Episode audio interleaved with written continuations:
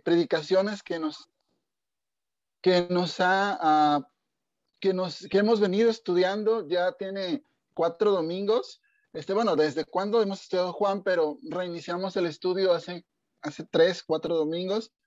Y bueno, eh, sin más, quiero por favor que abras tu Biblia en el Evangelio de Juan, en el eh, capítulo 10. Solo vamos a leer por cuestiones de tiempo, vamos a leer todo durante la prédica, pero este, ahorita de inicio solamente vamos a leer versículo 22 y versículo 24 de Juan 10. Eh, Evangelio de Juan, perdón, capítulo 10, versículo 22 al 24. Eh, si ya lo tienes, está bien. Yo lo voy a leer en, la nueva traducción viviente. Este, tú puedes leerlo en la versión que tengas, en la de tu agrado y en la que más acostumbres a leer la palabra. Pero bueno, este, si quieres usar la misma que yo, busca la NTV este, para ir juntos. Si no, puedes usar la que tú estés acostumbrado a hacer. Ok, eh, nada más déjame activar aquí el cronómetro porque si no, este, no tengo control de, cómo voy y entonces no nos queremos pasar mucho tiempo, demasiado tiempo. Este, entonces, eh, dice así Juan eh, capítulo 10, del versículo 22 al 24. Ya era invierno y Jesús estaba en Jerusalén durante el tiempo de Hanukkah, el festival de la dedicación. Se encontraba en el templo y caminando por la parte conocida como el pórtico de Salomón. La gente lo rodeó y le preguntó, ¿hasta cuándo nos tendrás en suspenso? Si tú eres el Mesías, dínoslo sin rodeos. Vamos a orar para que Dios nos guíe, para que Dios nos ayude en, esta, en estos 20 versículos que vamos a observar hoy. Que Dios nos hable, habla a nuestro corazón.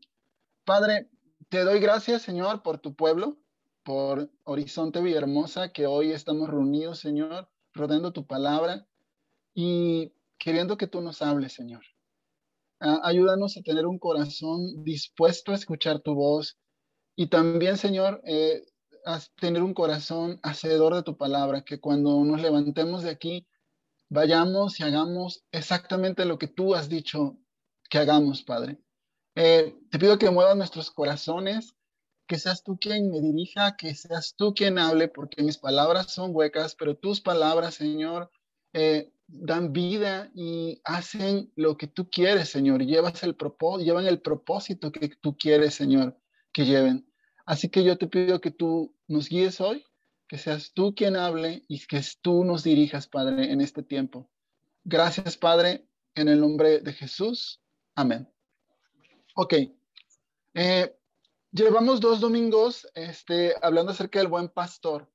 Eh, los versículos del, capítulo 10, del 1 al 10, más o menos, nos hablan acerca del redil.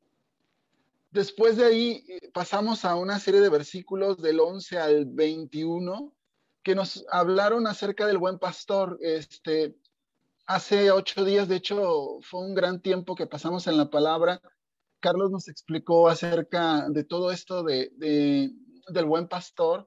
Eh, el buen pastor su vida da por las ovejas. Vimos que el Señor es quien nos redime y que Él es nuestro pastor. Vimos también que Él tiene ovejas suyas, otras que no pertenecen a su redil y otras que Él va a buscar. Y es necesario que Él vaya a buscar, que no estaban en ese redil. Pero en este pasaje, ya cerrando en el capítulo 10, del capítulo 10, el versículo 22 en adelante, es un pasaje que cierra este ciclo. Hoy vamos a cerrar este ciclo de, del buen pastor. Dios nos va a hablar mucho acerca de eso. Por eso es que a este sermón yo lo titulé Mis ovejas oyen mi voz. Mis ovejas oyen mi voz.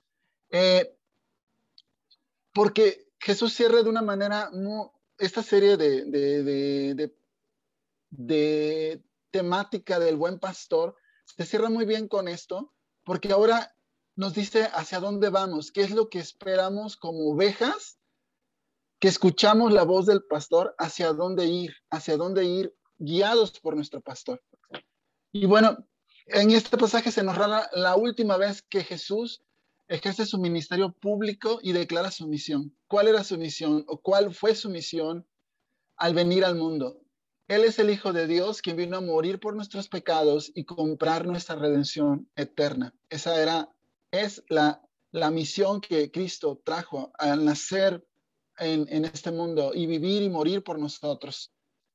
Pero bueno, entre el versículo 21 y el versículo 22 han pasado ya dos meses. Eh, quiero que te sitúes ahí en esta línea temporal. Entre el versículo 21 y el 22 han pasado ya dos meses. El texto nos dice que ya es invierno.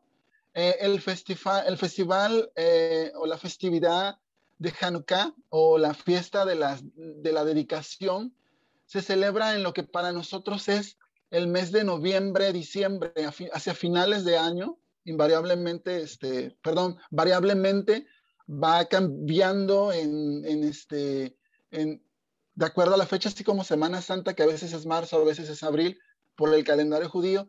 E, exactamente el, la festividad del, del Hanukkah o la fiesta de la dedicación va cambiando de igual manera este, entre noviembre y diciembre. Es una, este, es una festividad de esa manera. Eh, no es una festividad que esté dentro de la ley, no, no viene en la ley, sino que se originó en el periodo entre el Antiguo y el Nuevo Testamento, en el año 174, entre el año 174 y 164 antes de Cristo.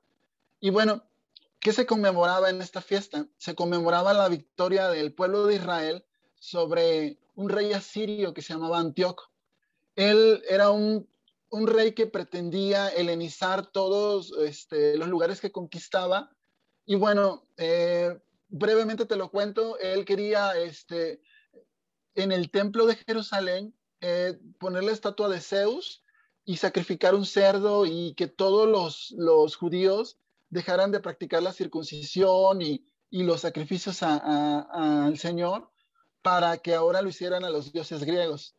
Entonces fue una rebelión y de los judíos este, encabezados por, por una familia de los sacerdotes. Este, y bueno, Dios les permite este, retomar el templo, este, rededicarlo, y por eso sale esta, esta festividad que, como te repito, no viene en la ley judía, pero sí es una ley de la tradición judía.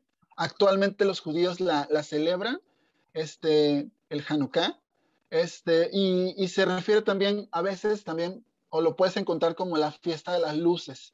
Este, prenden, porque durante ocho días prenden una, una luz que tiene un significado con esta historia de la rededicación del templo. Y bueno, están celebrando esa fiesta. Jesús está ahí y el texto me dice también que está en un pórtico. Eh, la referencia al pórtico es porque es invierno, probablemente hacía frío y había una, este, corrientes de aire y todo eso, el pórtico es un lugar adecuado para estar en ese tipo de clima y ahí estaba Jesús. Este, ese es el contexto general del pasaje. Ahí están situados en el, pórtico. Y otra vez, los judíos, dice el texto, que lo rodean. Eh, rodear es como una expresión algo como, como, como agresiva, como es que me rodearon para cuestionarme acerca de esta cosa, ¿no? Eh, así lo hicieron los, los, los judíos. Dice el texto que la gente lo rodeó. ¿Qué gente? los judíos lo rodearon y le preguntaron, ¿hasta cuándo nos tendrás en suspenso? Si tú eres el Mesías, dínoslo sin rodeos.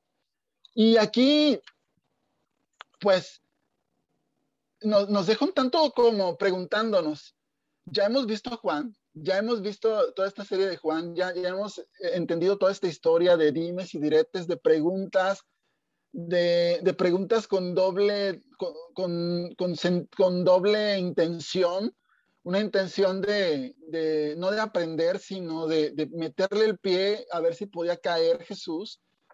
Y, y Jesús abiertamente ya les había dicho cuál era su misión y ya les había dicho quién era él. Pero vemos que otra vez le dicen, pues ¿quién eres? Dínoslo de una vez, ya sin rodeos, para que pues sepamos qué hacer. Este, o ya dínoslo, ya no nos tengas en suspenso, ya no nos tengas como que si tú eres el Mesías o no lo eres. Yo creo que, que, que recuerdes una cosa.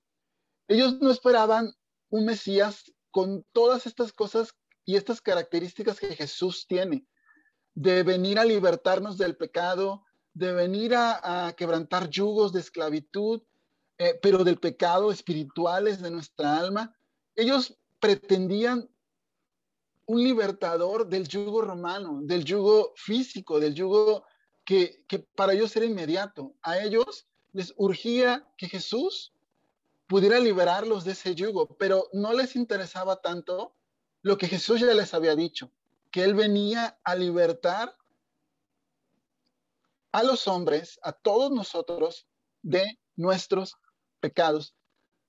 Fíjate, dice Matthew Henry, un, famoso comentarista, que no había falta de pruebas, ellos no tenían falta de pruebas, más bien tenían un exceso de incredulidad. Ellos no tenían, una no tenían falta de pruebas. A estas fechas Jesús ya había sanado ciegos, había multiplicado panes y peces, había sanado un paralítico, había hecho muchas señales frente a ellos. Señales que nadie más había hablado así. Incluso mucha gente se expresó de Jesús diciendo, nadie ha hablado como él. Nadie, nadie en este que hemos escuchado ha hablado como él.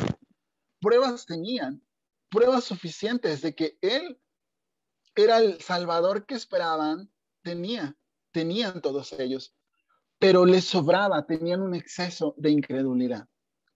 Y me pone a pensar no solamente en ellos, me pone a pensar también en las veces que Dios nos ha rescatado de muchas situaciones adversas en nuestra vida.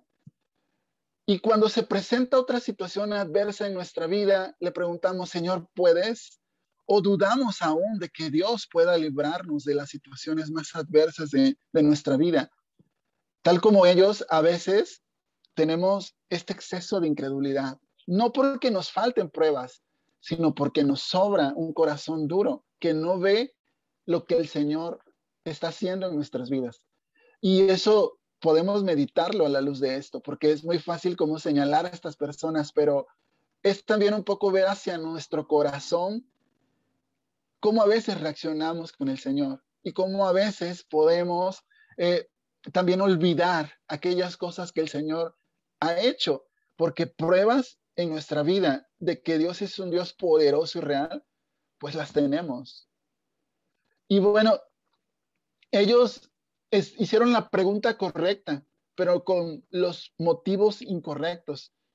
Los judíos estaban interrogando a Jesús sobre si él era el Mesías. Y de hecho, esta es la pregunta más importante que, puedes, que podían haber hecho. De hecho, eh, Jesús una vez le dijo a Pedro, lo puedes buscar en Mateo 16, 15, 16, ¿tú quién dices que soy? Y Pedro le contestó, tú eres el Mesías, el Hijo del Dios viviente. Esa fue la respuesta de Pedro. Pero dada la revelación que habían visto y, la, y oído y la hostilidad hacia Jesús en el curso de esta revelación, su motivo era muy sospechoso. Lejos de ser una petición sincera de, información, eh, su cuestionamiento en realidad no era sino otro intento de tenderle una trampa a Jesús con la idea de librarse de él. Eh, y, fíjate por qué lo hacían. Eh, Jesús era una amenaza muy grande a su poder y su prestigio. Buscaban sin parar la forma de desacreditarlo y desecharlo por completo. Eso buscaban. Buscaban a Jesús, les incomodaba, les incomodaba porque esas palabras de vida que él hablaba no, no, no, no eran compatibles como, como ellos vivían, eh, los exhibían y, y, de, y de cierta manera, de muchas maneras, eso provoca incomodidad en los corazones. Cuando la palabra expone nuestro pecado, cuando la palabra expone eh, aquellas áreas de nuestra vida que necesitamos trabajarlas y caminar en santidad hacia ellas, nos incomodamos. También reaccionamos así a veces. Y es que si no crees en Jesús, no vas a estar cómodo con Él. Jesús siempre incomodará tu pecado y a veces podrás reaccionar como esta gente al querer, que, al querer seguir con una incredulidad obstinada. Eh, si Dios te habla hoy o te habla en, el transcurso de la semana y te incomoda, hazle caso. Oye su voz. Más adelante vamos a ver por qué es importante escuchar la voz del pastor, de nuestro buen pastor, de Cristo. Entonces, eh, ya tienes el contexto, la gente lo está, este, lo está, pues, eh, pidiendo unas cuentas al Señor, ¿no? Le está diciendo quién eres, cuando Jesús ya había dado muchas pruebas. Y vea, esta, esta parte vamos a leer, ahí vea tu Biblia, del versículo 21, 25 al 31. Voy a, voy a leerlo y, vamos después a,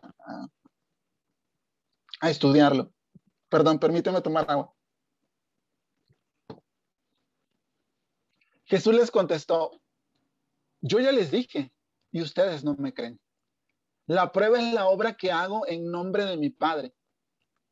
Pero ustedes no me creen porque no son mis ovejas. Mis ovejas escuchan mi voz, yo las conozco y ellas me siguen. Les doy vida eterna y nunca perecerán. Nadie puede quitármelas porque mi Padre me las ha dado y Él es más poderoso que todos. Nadie puede quitarlas de la mano del Padre. El Padre y yo somos uno. Una vez más, la gente tomó piedras para matarlo. Te hablé de una incredulidad obstinada, ¿verdad? No era una falta de pruebas, sino era demasiada incredulidad la que había en sus corazones. Pero Jesús ya les había dicho abiertamente qué era, quién era. De hecho, ya había pasado los últimos tres años haciéndolo. No solo eso, eh, las obras que hizo en el nombre del Padre también demostraban que Él era el Mesías, el Hijo de Dios, Dios en carne humana. La declaración de ustedes no creen, repetida dos veces por, por, por Cristo, indica que el problema no se debía a la ambigüedad, en una ambigüedad alguna de la revelación de la verdad, sino a la ceguera espiritual de ellos carecían del entendimiento, no porque les faltara información, sino porque carecían del arrepentimiento y la fe que se necesita para venir y reconocer que Jesús es el Señor. Te voy a, te voy a referir a algunos textos donde Jesús ya se había declarado como, como, como el Hijo de Dios, como aquel que venía a darnos salvación. Jesús le respondió, Juan 6:35, Jesús le respondió, yo soy el pan de vida. El que viene a mí nunca volverá a tener hambre. El que cree en mí no tendrá sed jamás. Eh, Juan 6:48, sí, yo soy el pan de vida, les dijo Jesús. Eh, Juan 6:51, yo soy el pan vivo que descendió del cielo. Todo el que coma de este pan vivirá para siempre. Y este pan que ofrece para que, que ofreceré para que el mundo viva es mi carne. Juan 8:12. Jesús habló una vez más al pueblo y dijo, yo soy la luz del mundo. Si ustedes me siguen, no tendrán que andar, en la oscuridad, porque tendrán la luz que lleva a la vida. Juan 8:58, eh, Jesús les contestó, les digo la verdad, antes que Abraham naciera, yo soy. Eh, y por último, Juan 10:11, yo soy el buen pastor. El buen pastor da su vida en sacrificio por las ovejas. ¿Te das cuenta? Esta, es absurdo, lo absurdo, lo absurdo de esta pregunta, ¿tú quién eres? Ya dínolo. Porque Jesús ya se los había dicho una y otra vez quién era. No era un agente secreto, él frontalmente les dijo quién era y a qué había venido. ¿Y qué prueba? ok, se me olvidaron tus palabras, pero, pero había pruebas contundentes de que no era, no era un simple hombre, era el Hijo de Dios. En, en Juan vimos tres, te los voy a recordar. El capítulo 5 nos relata el milagro efectuado en el paralítico de Bethesda. El capítulo 9 nos habló del milagro de, devolverte la vista, de devolverle la vista al ciego. Esa prédica este, estuvo hace un pocos días con Alex, este, nos habló de eso. El capítulo 6 nos habla del milagro de la multiplicación de los peces y los panes. ¿Te das cuenta que pruebas tenían bastantes? ¿Te das cuenta de que Jesús ya les había dicho quién era desde hace mucho y que esta pregunta era un poco necia? Era muy necia, de hecho. Por eso Jesús les, dijo, yo ya les dije, pero ustedes no me creen. La prueba es la obra que hago en el nombre de mi Padre, pero ustedes no me creen porque no son mis ovejas. Eh, se ve esto tan inverosímil y de hecho es muy trágico, pero es como si tú y yo que tuviéramos ya, bueno, muchos tenemos más años en Horizonte, pero como si yo ya teniendo un año en Horizonte, eh, de pronto le preguntara a Adrián, al pastor, oye Adrián, ¿esta es la iglesia Horizonte? Ya, ya dinos, Adrián, si esto es Horizonte o no es Horizonte, ya dinos. ¿No te parece un poco necio? O sea, ¿no te parece un poco obvio que ya lo has escuchado, que ya lo has visto? y que ante lo evidente, eso sería más bien una necedad. Así están estas personas. Ellos ya habían y sabían esto, ¿no? Pero Jesús les dice algo bien importante aquí. Les menciona dos cosas importantes. Una, se debía su obstinada incredulidad, responsabilidad humana, pero también algo muy importante, que ellos no eran sus ovejas. ¿Te acuerdas lo que vimos hace ocho días del buen pastor? Que había un redil, las ovejas en el redil, había ovejas que no eran del Señor y había ovejas que había que ir a buscar para traerlas al redil. Eh, ellos eran de las ovejas que, que, que no pertenecían al rebaño del Señor. Por eso no podían entender sus palabras. Y esta es una mezcla entre la responsabilidad humana, en una obstinada incredulidad, y la soberanía de Dios. Dios escoge a los que han de ser suyos y los suyos escuchan su voz. Es por eso importante que prediquemos, porque hay ovejas que necesitan escuchar la voz del pastor, del buen pastor, y venir al redil, y venir a verdes pastos por alimento, para que el Señor nutra nuestros corazones. Y bueno, mis ovejas Oye mi voz, ya te dije, desde la responsabilidad humana, los, hostiles no creían porque habían rechazado deliberadamente la verdad. Pero desde el punto de vista de la soberanía divina, no creían porque no eran ovejas del Señor simplemente, las que el Padre había dado. Eh, bueno, esta es muy importante observarlo y te voy a leer de nuevo el versículo 27. Mis, ovejas escuchan mi voz, yo las conozco y ellas me siguen. Les doy vida eterna y nunca perecerán. Nadie, escucha, nadie puede quitármelas. ¿Por qué? Porque mi Padre me las ha dado y Él es más poderoso que todos. Él es más poderoso que todos. Fíjate algo muy importante. Aquí te habla de dos cosas. Mis ovejas oyen mi voz. ¿Tú eres oveja del Señor? Escucha su voz. Pero hay una parte que viene, la parte, la segunda parte es una parte activa, una parte que te corresponde a ti y a mí. Dice, mis ovejas escuchan mi voz, yo las conozco y ellas me siguen. Y ellas me siguen. ¿Sí identificaste la parte activa? andar en el camino, ser guiado por Él, ser guiado por el Señor. Una evidencia de que tú eres una oveja del Señor es que tú escuchas su voz y Él te conoce por tu nombre, tienes una relación con Él y eres guiado por Él en el camino. Eres guiado por Él en el camino. Ojo, si no estás escuchando la voz del Señor, puede ser por dos cosas. No eres oveja. O dos, estás en rebeldía. Tienes un corazón endurecido. Cualquiera de estas dos cosas, hoy es el tiempo de que puedas venir a Él y decirle, Señor, quiero escuchar tu voz y seguirte. Quiero conocerte y quiero seguirte.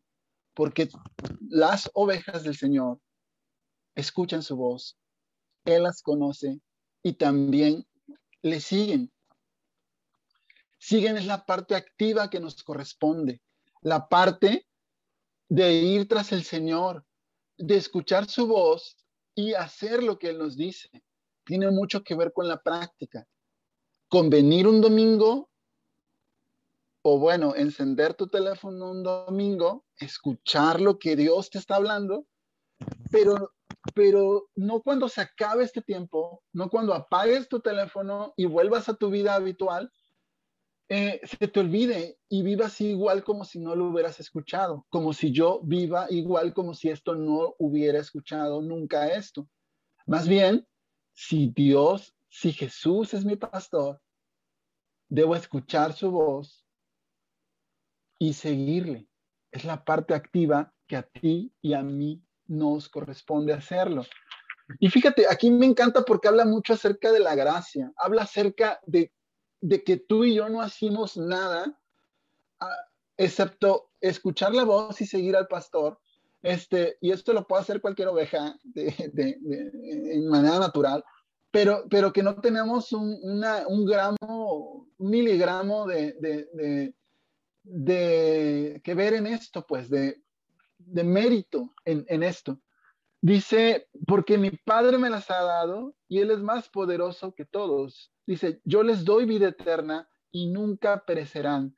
Nadie puede quitármelas porque mi Padre me las ha dado, dice el versículo 28. Una cosa bien padre y una buena noticia para ti y para mí. Dios ya ganó nuestra vida y estamos seguros ahí. Nadie, absolutamente nadie, puede arrebatarla arrebatarnos de su mano. Esto es la gracia. Y, eso es lo que Dios ha ganado para ti y para mí. Y, dice algo muy importante el 29, porque mi Padre me las ha dado. Y, y subrayalo en tu Biblia, subráyalo de verdad y, y remárcalo o enciérralo. Dice, y Él es más poderoso que todos. Y Él es más poderoso que todos. ¿Sabes qué? hay una seguridad muy grande en esto. La Biblia nos dice que si somos ovejas del Señor, que si escuchamos su voz, que si le seguimos, Él nos va, él, él nos dio vida eterna. Es una evidencia de que ya nos dio vida eterna, de que Él compró esa vida eterna en la cruz y que nunca pereceremos, que nadie, absolutamente nadie, no hay poder en el universo que pueda quitarnos o arrebatarnos nuestra vida de sus manos. Y el 29, no sé a ti, pero si te digo que, lo, que los subrayes, a mí me da demasiada esperanza. Porque dice, porque mi Padre me las has dado, me las ha dado, y Él es más poderoso que todos. Si puedes, anota ahí, Dios es mayor que todos. Dios es mayor que todos. Dios es mayor que mi crisis que estoy pasando. Dios es mayor que el pecado que estoy obstinado en estar ahí, Dios es mayor que cualquier enfermedad, Dios es mayor que cualquier situación adversa, buena o mala que esté pasando y atravesando actualmente. Y que eso no me va a mover de su mano. Nada me va a mover de su mano. Entonces, cuando estés en esas situaciones que no entiendas, que no puedas, que se te nuble la visión para avanzar, ve al Creador y recuerda esto. Él es mayor que todos. Él es mayor que todos. Así lo dice esta parte de la escritura. Nadie puede quitármelas porque mi Padre me las ha dado y Él es más poderoso que todos. ¿Puedes descansar en esta esperanza? Yo cuando lo leía, descansaba en esta esperanza. Él es mayor que todo. Mi padre, mi buen pastor, me cuida y nunca pereceré. Nadie puede quitarme de su mano porque Él es más poderoso que todos. Él es más poderoso que cualquier situación que estés atravesando o que estés viviendo. Qué esperanza tan grande, porque es una esperanza viva y es una esperanza real que, que nos da ánimo y aliento. Y vamos al versículo 30. Dice, el Padre y yo somos uno. Eh, somos uno diciendo somos de la misma sustancia. Somos, tenemos el mismo poder, somos de la misma sustancia. Eh, a eso se refiere. En esencia, somos uno. Él me ha mandado. Quiero, por favor, que vayas allá. Este, por favor, ve allá a, a esta parte de la Biblia, al Salmo 121, solamente versículo 1 y 2. Eh, pero búscalo, de verdad búscalo. No, no, no seas un oidor este como pasivo, sino, sino escudriña tu palabra ahorita, la palabra ahorita. Este, ve allá al Salmo 121, eh, un salmo muy conocido, por cierto. Te lo voy a leer en NBT, todo lo, NTV, perdón. Todo lo que lea lo voy a leer en NTV. Levanto la vista hacia las montañas. ¿Viene de allí mi ayuda? Es una pregunta. ¿Viene de allí mi ayuda? Mi ayuda viene del Señor, quien hizo el cielo y la tierra. Mi ayuda viene del Señor, que hizo el cielo y la tierra. Y ahora quiero que, que lo tengas claro. Levanto la vista hacia las montañas. ¿Viene de allí mi ayuda? La versión Reina Valera, a lo mejor es la que conoces más, dice, ¿de dónde vendrá mi socorro? Y dice, mi socorro viene de Jehová, que hizo los cielos y la tierra. Esta versión dice, mi ayuda viene del Señor, quien hizo el cielo y la tierra. Pero quiero que te vayas a un texto que seguramente ni siquiera hace falta que vayas, porque te lo sabes de memoria, y es Juan 3:16. ¿Te lo sabes de memoria? Si no, apréndetelo porque es uno de los básicos. Eh, pero si no, no hay problema. Pero, pero, pero, pero sí, te recomiendo que te lo, te lo aprendas. Pues Dios amó tanto al mundo que dio a su Hijo para que todo el que cree en Él no se pierda, sino que tenga vida eterna. ¿Te das cuenta? Mi socorro viene del Señor. Mi socorro viene del Señor. Pero nuestro socorro más grande, el socorro más grande que Dios ya nos dio, es Cristo, porque Dios amó tanto al mundo que mandó a su Hijo para que todo el que en él cree no se pierda, sino que tenga vida eterna. ¿Te das cuenta que el socorro más grande que tú y yo podíamos haber esperado, ya lo tenemos y es Cristo?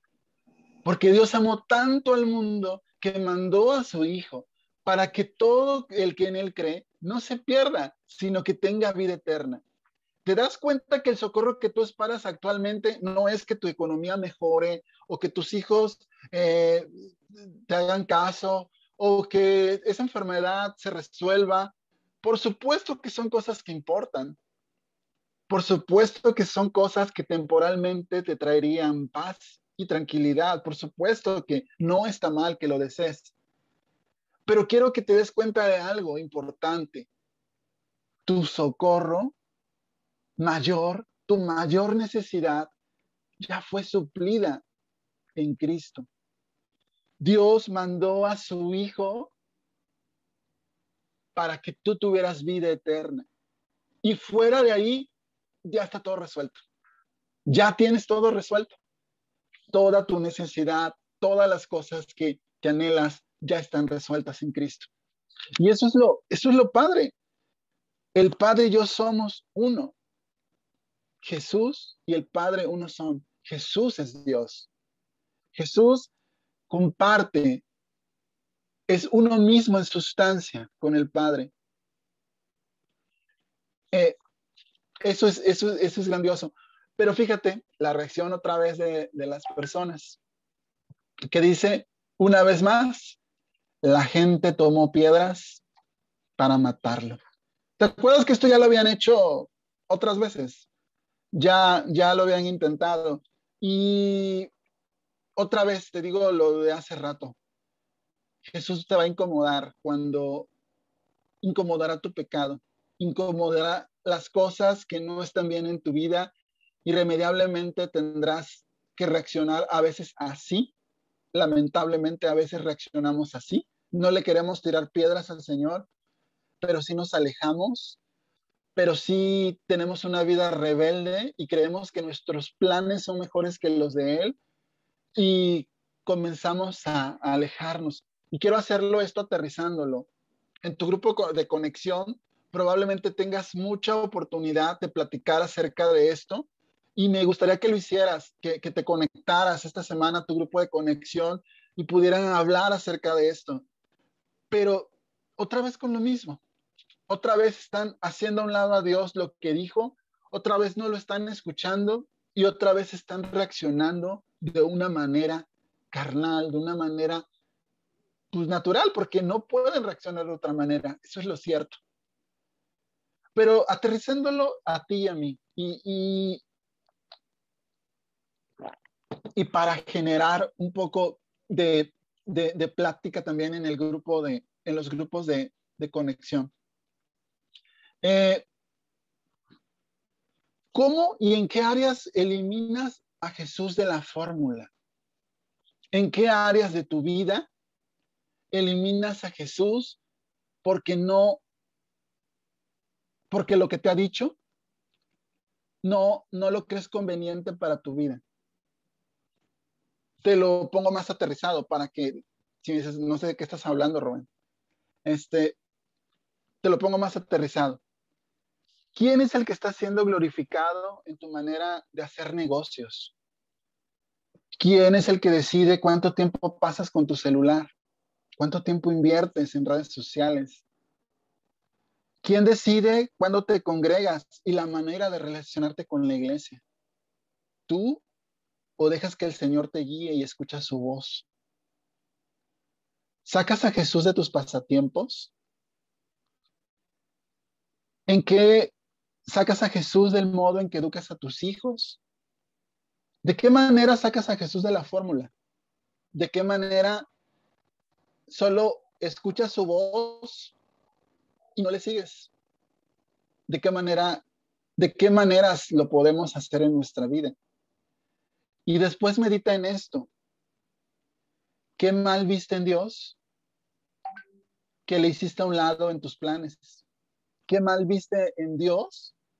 que no le tomaste en cuenta en la decisión tan importante que tomaste acerca de tus finanzas, acerca de la escuela que vas a estudiar? ¿Qué mal viste en Dios para que no le hayas consultado eso, para que no hayas escuchado su voz y lo hayas seguido? ¿Ves que tal vez a veces, ves que también a veces nosotros lanzamos piedras y ignoramos lo que Dios nos habla y nos dice? Pero hey, Dios nos está hablando y nos dice, mis ovejas, mis verdaderas ovejas escuchan mi voz, yo las conozco y ellas me siguen. Si te falta esta parte activa de seguir al Señor intencionalmente, hazlo. Probablemente estés aletargado, seas una oveja aletargada, ¿no? Pero, pero hoy es tiempo de que Dios, de que escuches la voz de Dios no mi voz, sino su voz en la palabra y hagas lo que Él nos dice. Endereces el camino y puedas regresar a Él y puedas ah, ir en pos de Él. Eh, y bueno, este, seguimos leyendo. Este, una vez más, las personas tomaron piedras para matarlos. Jesús dijo, bajo la dirección de mi padre, he realizado muchas cosas buenas. He realizado muchas buenas acciones. ¿Por cuál de todas ellas me van a apedrear? Fíjate lo que les dijo Jesús. Bajo la dirección de mi padre, he realizado muchas buenas acciones. ¿Por cuál de todas ellas me van a apedrear? Le dijeron, no te apedrearemos por ninguna buena acción, sino por blasfemia. Contestaron, Tú, un hombre común y corriente, afirmas ser Dios. Ok.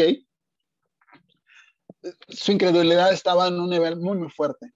Ellos tenían pruebas, ellos tenían palabras del propio Jesús, ellos sabían que era un hombre diferente, que era una persona, eh, era, era, era una persona que jamás habían conocido a nadie como él, ni habían escuchado a nadie como él, pero seguían obstinados en ellos.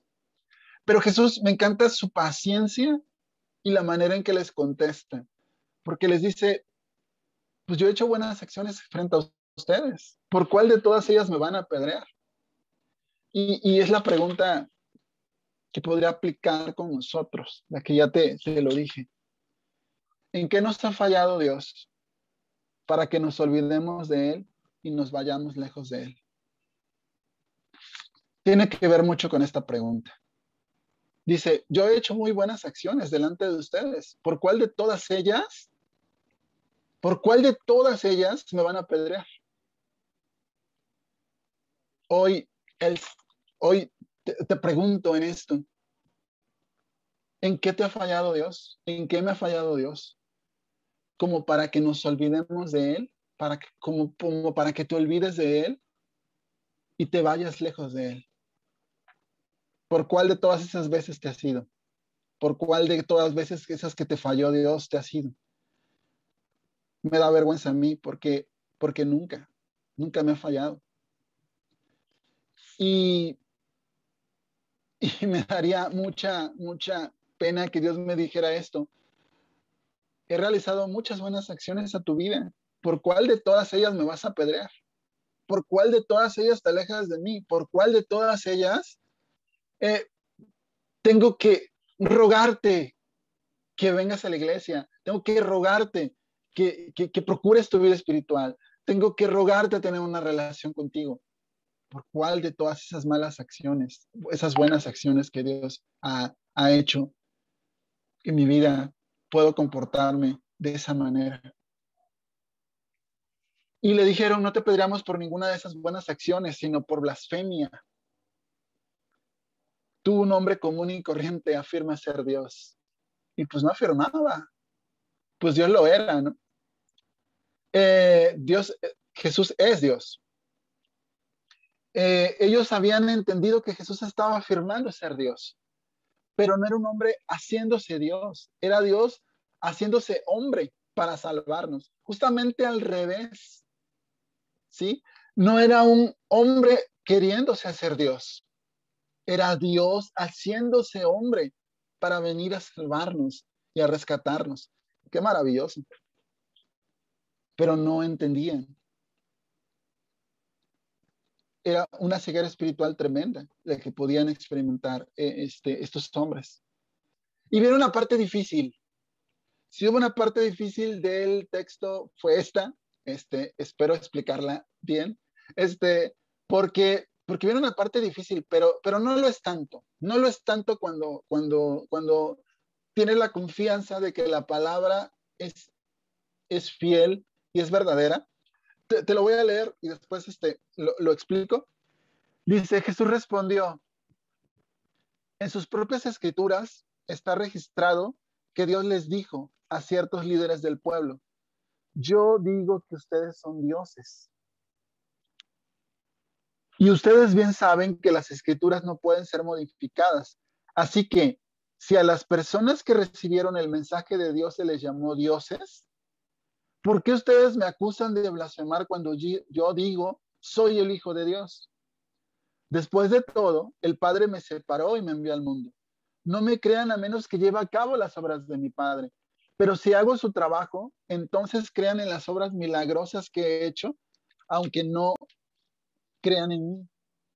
Entonces sabrán y entenderán que el Padre está en mí y yo estoy en el Padre. Otra vez les digo, van a entender que yo soy Dios porque él estaba en el Padre y el Padre estaba en Él. Jesús les estaba diciendo, soy Dios, ¿no? Eh, la parte donde dice, yo digo que ustedes son dioses, porque dice que eh, recibieron el mensaje de Dios y se les llamó dioses. Eh, cuando leemos un texto fuera del contexto, es la mejor manera de agarrarlo, dijéramos en casa, aquí en Horizonte, de agarrarlo de pretexto para malentenderlo y, crear doctrinas o, creencias que no tienen nada que ver con lo que la Biblia dice. Este es uno de los textos este, que se pueden sacar de contexto para, para declarar a favor del humanismo, de, de todo esto de la nueva era, que tú eres un Dios, que la misma Biblia lo dice. No te está hablando a ti, no está hablando, dice, Dios les dijo a ciertos líderes del pueblo. Y esta parte donde digo, yo digo que ustedes son dioses, viene en el Salmo 82. Quiero que vayas allá, por eso te dije que tuvieras tu Biblia, para que vayas allá y, podamos escudriñarlo juntos. Salmo 82. Eh, 82 en general. Este, vamos a, te lo voy a leer y después vamos a ir este, un poquito aclarando esto. Dice el Salmo 82, es un salmo de Asaf. Dice, Dios preside la corte de los cielos, pronuncia juicio en medio de los seres celestiales. ¿Hasta cuándo dictarán decisiones injustas que favorecen a los malvados? Hagan justicia al pobre y al huérfano, defiendan los derechos de los oprimidos y los desposeídos, y de los desposeídos. Rescaten al pobre y al indefenso, líbrenlos de las garras de los malvados. Pero esos opresores no saben nada, son tan ignorantes, andan errantes en la ciudad, mientras el mundo entero se estremece hasta los cimientos. Yo digo, ustedes son dioses, son todos hijos del Altísimo pero morirán como simples mortales y caerán como cualquier otro gobernante. Levántate, oh Dios, y juzga la tierra, porque todas las naciones te pertenecen. 82.6. Yo digo, ustedes son dioses, son todos hijos del Altísimo. Si ves el versículo 1, les está hablando específicamente a los jueces de Israel, a los que pronuncian juicio. Eh, eh, este, eso quiero que quede muy, muy, muy claro. Y punto número uno, la escritura no se puede quebrantar. Es absolutamente indestructible y sin importar cómo el hombre la considera. El Antiguo Testamento tal cual está escrito es inspirado, es infalible, es autoritativo y, Jesús lo menciona aquí. En las escrituras Dios, le da una, un nivel de, inspiración, de, esto es inspirado, esto, esto no, no, no es que esté, esté equivocado en, en la medida de, de, este, en la medida correcta y contextualizada. Ahora bien, la escritura le da una importancia a esto como ley, ley porque todo el Antiguo Testamento es la ley, y, llama a estos hombres dioses. Utiliza este título en relación a los jueces, porque representan a la justicia divina. A ellos vino la palabra de Dios. Eh, y por eso les llama de esta manera. ¿ok? Entonces eso les dice, nunca habían protestado por el uso de este término, nunca le habían dicho este, que Dios cometió un error a llamar a estos jueces dioses y Dios se lo hace con minúscula, jamás está refiriendo a que en ellos haya una divinidad. Entonces, con más razón, este, les dice Jesús, deberían abstenerse de protestar cuando yo me llamo a mí mismo hijo de Dios. Nótense las diferencias. La palabra de Dios, en forma escrita, había venido a los jueces, pero Jesús es el mismo, en su misma persona, la palabra encarnada. La palabra de Dios vino en, Jesús. Los jueces habían nacido, número dos, los jueces habían nacido como los demás hombres, pero Jesús fue enviado al mundo viniendo de lo alto, es Jesús. Jesús fue enviado estos hombres nacieron como cualquier otro. Los jueces eran hijos de Dios en un sentido general solamente, pero Jesús es el unigénito hijo de Dios. Los jueces indudablemente recibieron una tarea muy importante, pero comparada con la de Jesús, era inferior. En cambio, Jesús fue consagrado, separado y capacitado y enviado al mundo para ser el Salvador. Entonces, nada que ver que tú eres un Dios y que no, te vueles con eso. Este está hablando específicamente de los jueces y porque tenían la, justicia divina en sus manos. Ellos la aplicaban. Este, y por eso es que reciben ese término. Seguimos y vamos cerrando en las consecuencias. Quiero que te que pongas mucha atención en la, eh, en la actitud de Jesús otra vez trataron de arrestarlo, pero él se escapó y los dejó. Se fue al otro lado del río Jordán, cerca del lugar donde Juan bautizaba al principio, y se quedó un tiempo allí. Y muchos lo siguieron. Juan no hacía señales milagrosas, se comentaban unos a otros, pero todo lo que dijo acerca de este hombre resultó ser cierto. Y muchos de los que estaban allí creyeron en Jesús. Una vez más trataron de arrestarlo, pero él se escapó y los dejó.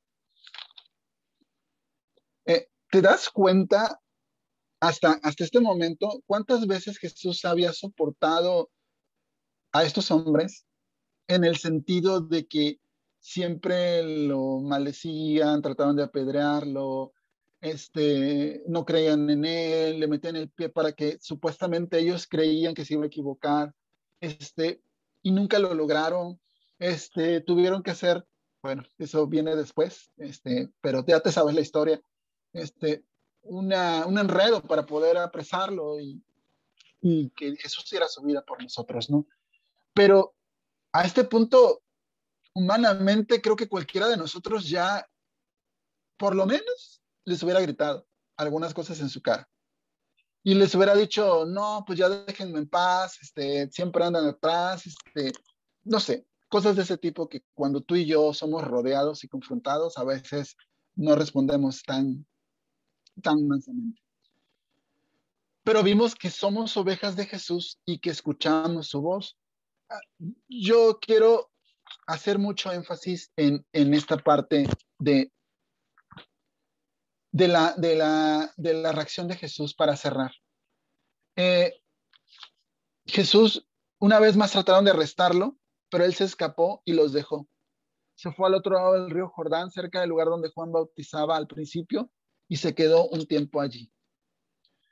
¿Cómo somos cuando se nos molesta, cuando se nos cuestiona, cuando nos rodean, cuando eh, no nos increpan. ¿Cómo somos? ¿Cómo reaccionamos? ¿Cómo somos con nuestros enemigos? Jesús decía que a los enemigos, a los amigos es muy fácil de amar, que de hecho es muy fácil amar a un amigo, a alguien que te hace bien, pues es muy fácil amarlo, porque pues, eh, pues quién no va a amar a alguien que te da un abrazo, que te da un elogio, que te da este favores, nadie digo, no, está complicado amar a alguien así. Lo complicado es amar a tus enemigos. Jesús amó a esta gente. Y quiero, para cerrar, llevarte a Romanos 12, por favor. Romanos 12, ve allá. Vamos a ir a Romanos 12.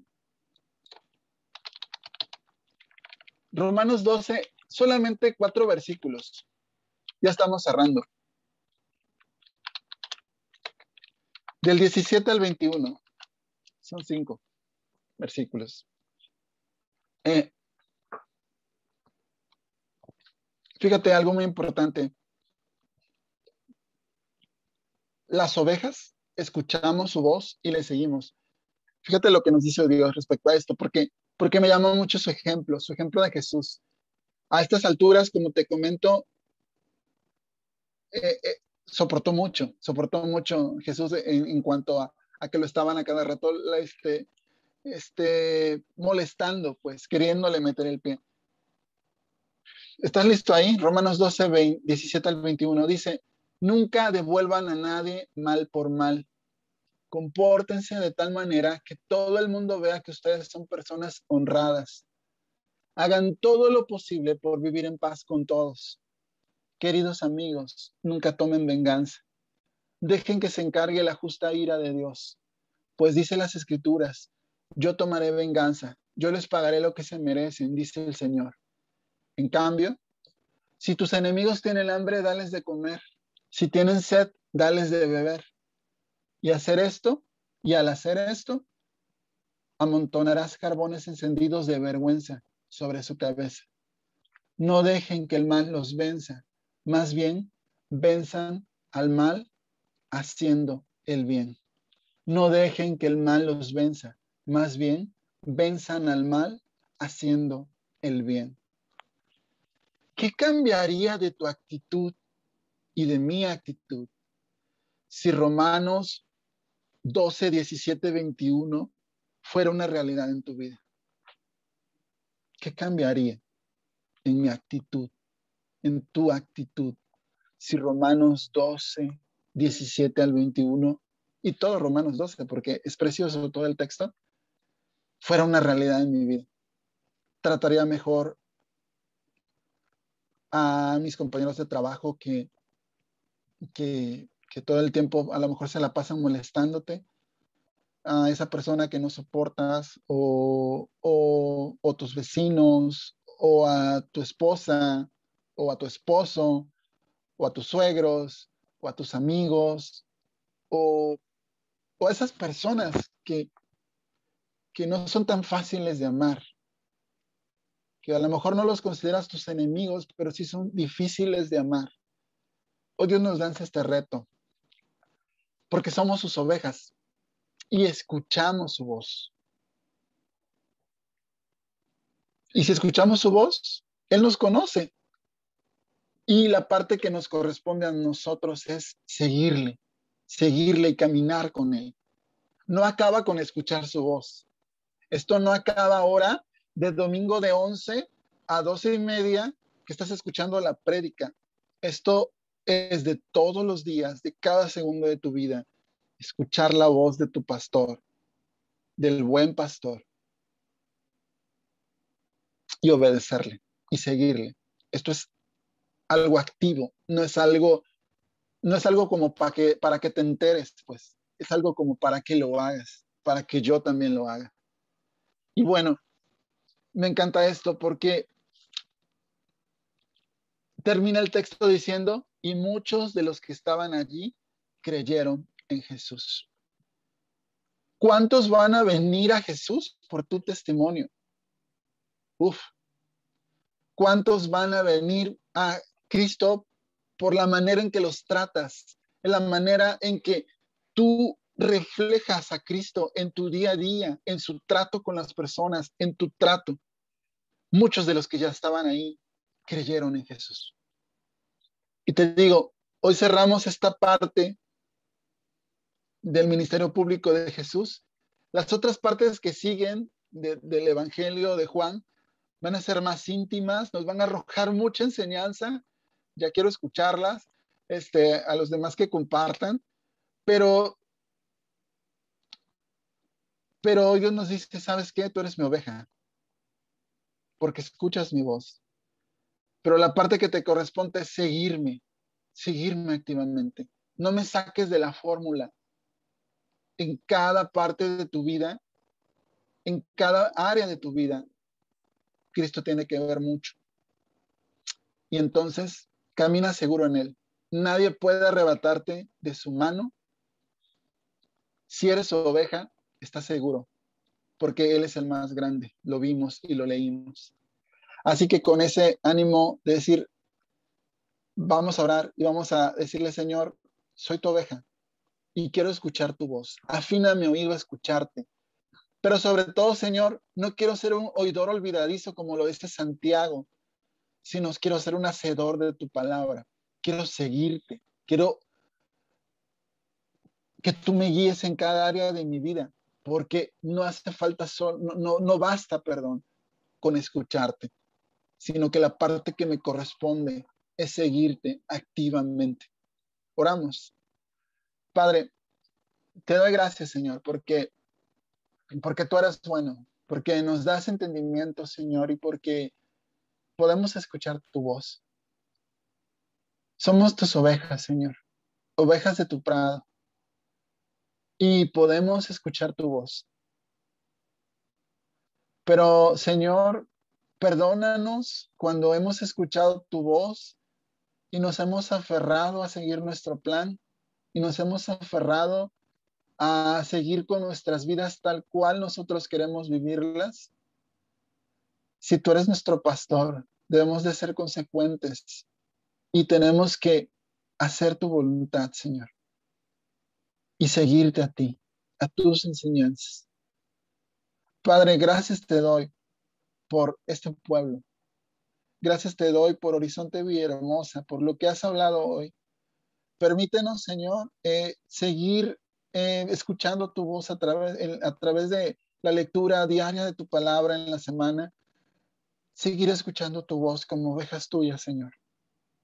Pero también permítenos, Padre, ser hacedores de todo eso que escuchamos y no solamente oidores olvidadizos, Padre, sino llevar la palabra de verdad y ser testimonio para los de afuera, para que crean en ti, Señor, en el Hijo de Dios, en el verdadero eh, Mesías, en el verdadero Señor, que vino a rescatarnos, Señor, de todo nuestro pecado. Perdona nuestra falta de diligencia, que muchas veces tenemos para buscarte, para venir a los verdes pastos, Señor, junto a aguas de reposo, a disfrutar de tu alimento, Señor. Gracias te doy por todo, por todo eso que nos das. Dirígenos, Señor, a hacer tu palabra desde ya, Padre. En el nombre de Jesús, te doy gracias, Padre.